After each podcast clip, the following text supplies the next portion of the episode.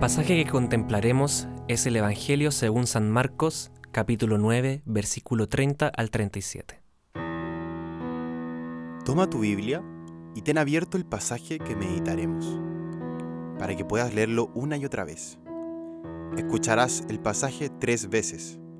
Comenzaremos leyéndolo, luego haremos una breve contextualización para después volver a la escritura.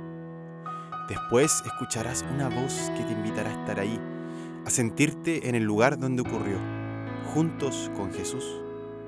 Y después, por un periodo más o menos largo, solo escucharás la música. Ese momento es para que sigas contemplando el pasaje en oración. Puedas leerlo cuantas veces quieras. Trata de hacer silencio interior en este transcurso. Evita redactar y hacer otra cosa Solo dedícate a escuchar y contemplar. Luego podremos escribir y haremos un discernimiento sobre este momento de oración. Y si te distraes, vuelve con tranquilidad una y otra vez al pasaje. Se leerá una tercera vez y finalmente se te propondrán algunas preguntas para profundizar en tu oración. En el nombre del Padre, del Hijo y del Espíritu Santo. Amén. Ven Espíritu Divino, manda tu luz desde el cielo. Padre amoroso del pobre, don en tus dones espléndido. Luz que penetra las almas, fuente del mayor consuelo. Ven, dulce huésped del alma, descanso de nuestro esfuerzo, tregua en el duro trabajo, brisa en las horas de fuego, gozo que enjuga las lágrimas y reconforta en los duelos Santo Espíritu de Dios, ven a mi corazón en este momento de oración y habita en mí. Mira que soy pobre y no sé rezar. Enséñame, Santo Espíritu, concédeme el don de estar abierto a tus mociones y dejarte actuar en mi vida.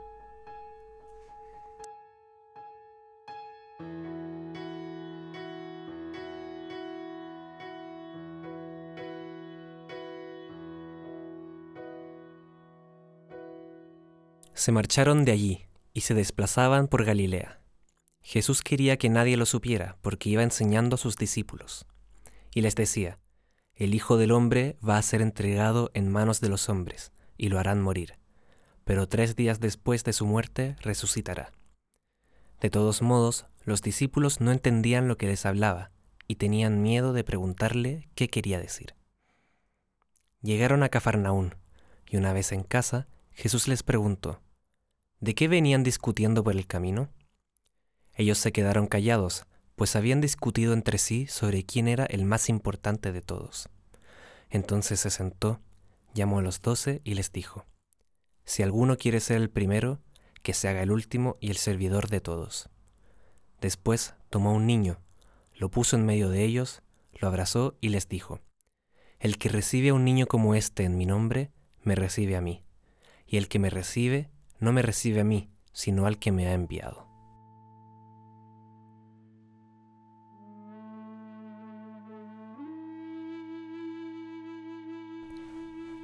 El grupo de Jesús atraviesa Galilea camino de Jerusalén. Lo hacen de manera reservada, sin que nadie se entere. Jesús quiere dedicarse enteramente a instruir a sus discípulos. Es muy importante lo que quiere grabar en sus corazones. Su camino no es un camino de vanagloria, éxito y poder. Es lo contrario. Conduce a la crucifixión y al rechazo, aunque terminará la resurrección. Los discípulos no son capaces de comprender lo que les dice Jesús.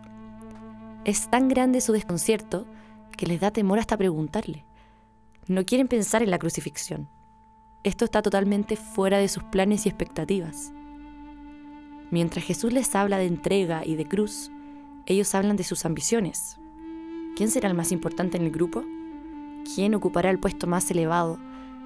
¿Quién recibirá más honores? Jesús es paciente. Se sienta y se dedica a enseñarles algo que nunca han de olvidar. Llama a sus doce y los invita a acercarse, como signo de que para comprender a Jesús no es solo necesario escucharlo, sino permanecer cerca a Él. Para seguir sus pasos han de aprender dos actitudes fundamentales. Quien quiera ser el primero, que sea el último de todos y servidor de todos. El discípulo de Jesús ha de renunciar a ambiciones, rangos, honores y vanidades. La grandeza consiste en estar al servicio de los demás. El que acoge a un niño como este en mi nombre, me acoge a mí. Quien acoge a un pequeño está acogiendo al más grande, a Jesús. Y quien acoge a Jesús está acogiendo al Padre que lo ha enviado.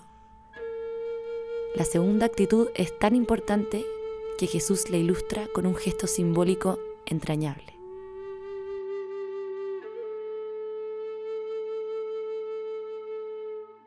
Se marcharon de allí y se desplazaban por Galilea. Jesús quería que nadie lo supiera porque iba enseñando a sus discípulos. Y les decía, el Hijo del Hombre va a ser entregado en manos de los hombres y lo harán morir, pero tres días después de su muerte resucitará. De todos modos, los discípulos no entendían lo que les hablaba y tenían miedo de preguntarle qué quería decir. Llegaron a Cafarnaún y una vez en casa, Jesús les preguntó, ¿de qué venían discutiendo por el camino? Ellos se quedaron callados, pues habían discutido entre sí sobre quién era el más importante de todos. Entonces se sentó, llamó a los doce y les dijo, Si alguno quiere ser el primero, que se haga el último y el servidor de todos. Después tomó un niño, lo puso en medio de ellos, lo abrazó y les dijo, El que recibe a un niño como este en mi nombre, me recibe a mí, y el que me recibe, no me recibe a mí, sino al que me ha enviado.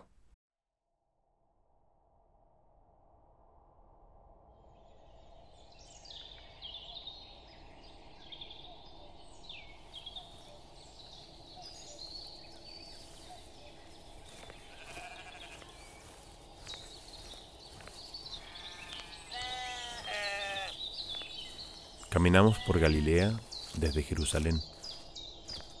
Nos rodean cerros y montañas, desde cuyas faldas se extienden grandes y fértiles terrazas de tierra, césped, cultivos y ganados. El Señor nos aparta, nos está enseñando. Estar juntos entre los apóstoles y con el Señor es gozoso y llevadero pero hay muchos momentos muy duros. Mucho caminar, ser rechazado por personas que se escandalizan de las palabras del Maestro y el desconcierto de nosotros mismos que en reiteradas ocasiones nos incomodamos con sus duras y a veces incomprensibles palabras, como las palabras que nos acaba de decir. ¿Cómo es esto de que será entregado y crucificado. ¿A qué se refiere con que resucitará?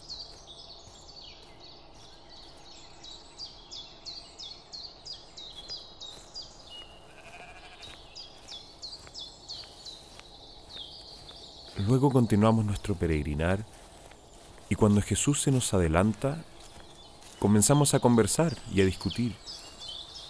Entonces algunos, alimentados por el deseo de ser reconocidos, nos emprendemos en un diálogo apasionado, viendo quién de nosotros es el más importante entre los apóstoles del Señor. Jesús se da media vuelta y nos llama. Nos pregunta qué discutíamos. Pero ninguno de nosotros tiene el valor para decirlo. Ya lo conocemos. Le parecerá una conversación inútil. Mientras nos habla, se acerca un pequeño, enternecido por la confianza ante el rostro del Maestro. Hasta los niños son capaces de darse cuenta de su mansedumbre. Nos habla con seriedad. Sus palabras son como espada de doble filo. Expresa con autoridad, no solo porque habla claro, sino también porque da testimonio de lo que nos exige. Explica que debemos hacernos servidores de los demás no deberíamos estar discutiendo quién es el más grande, sino quién se hace pequeño para los otros. Luego toma al niño en su regazo, sonríe y con ternura nos explica que recibir a un muchacho como ese es recibirlo a él. y así es como se recibe al Padre.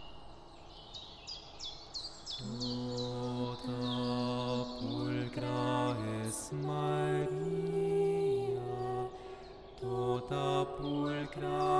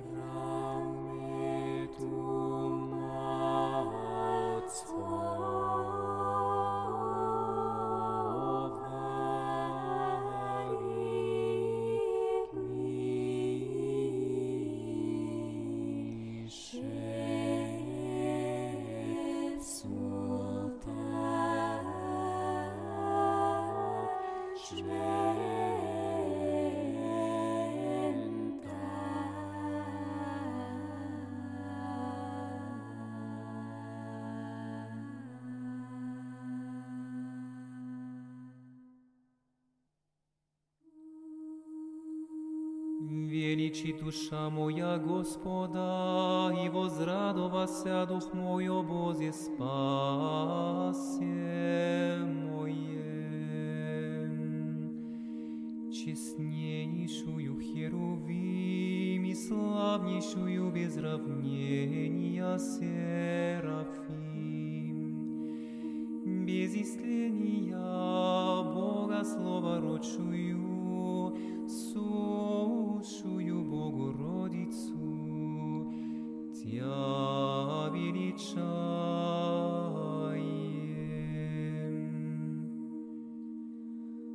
Яко призри на смирение рабы своея, Себо отныне ублажат мя всероди. Честнейшую херувим и славнейшую без равнения серафим, без исления Бога слова родшую,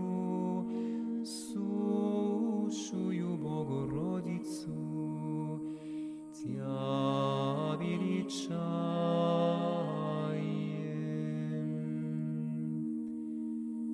Яко сотвори мне величие сильный, свято имя Его, и милость Его в роды родов боящимся Его. Честнейшую херувим и славнейшую без равнения серафим,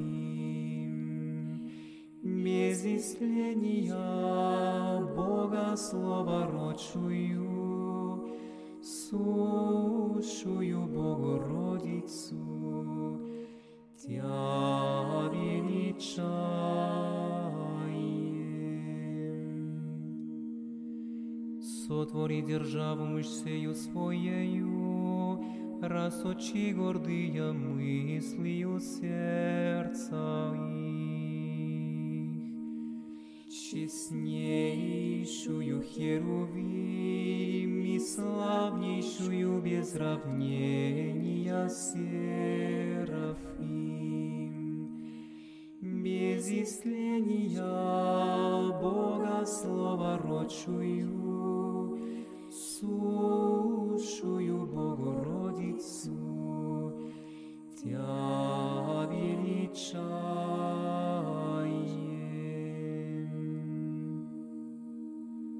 Не изложи сильные со престол и вознеси смиренные, алчущие исполнил благо Se marcharon de allí возвещися y se desplazaban por Galilea.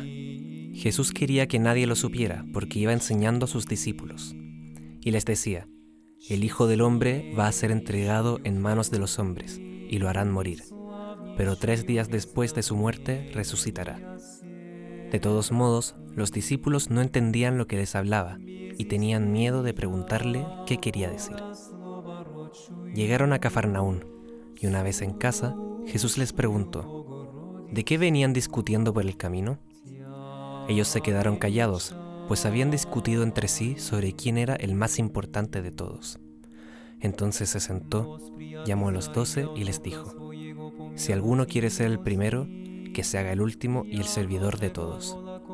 Después tomó un niño, lo puso en medio de ellos, lo abrazó y les dijo, El que recibe a un niño como este en mi nombre, me recibe a mí, y el que me recibe, no me recibe a mí, sino al que me ha enviado. ¿Has experimentado la alegría de servir de manera desinteresada sin recibir nada a cambio? Con sinceridad, ¿cuánto consideras que tu vida está centrada en amar sobre todo a Dios y servirlo como a todas aquellas personas que Él pone en tu vida?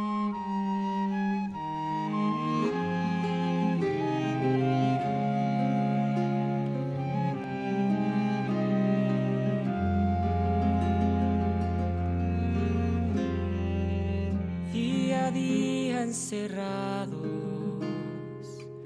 en los muros de hoy. Es el mundo apurado que a nadie puede esperar.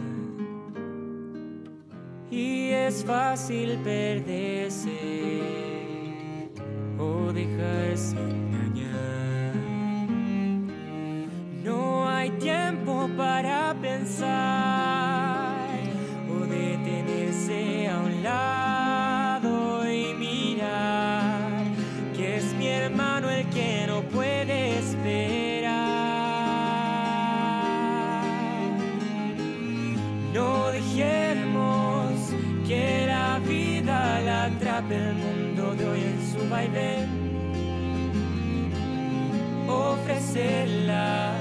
es mejor que se empieza a hacer un juego de ajedrez.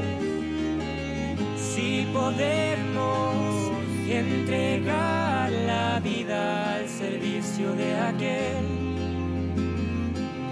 aquel Dios que ha venido no a ser servido, sino a servir, sino a servir.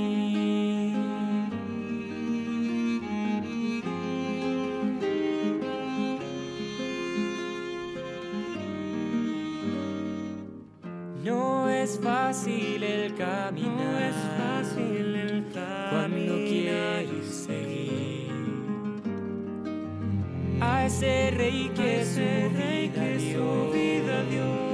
Gota a gota hasta morir. Ese Dios que llama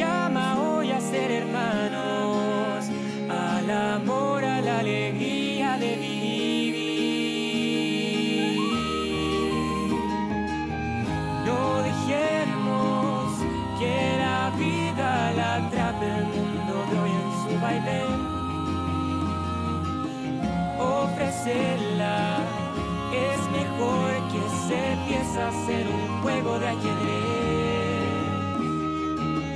Si podemos entregar la vida al servicio de aquel, aquel Dios que ha venido no a ser servido, sino a servir, sino a servir.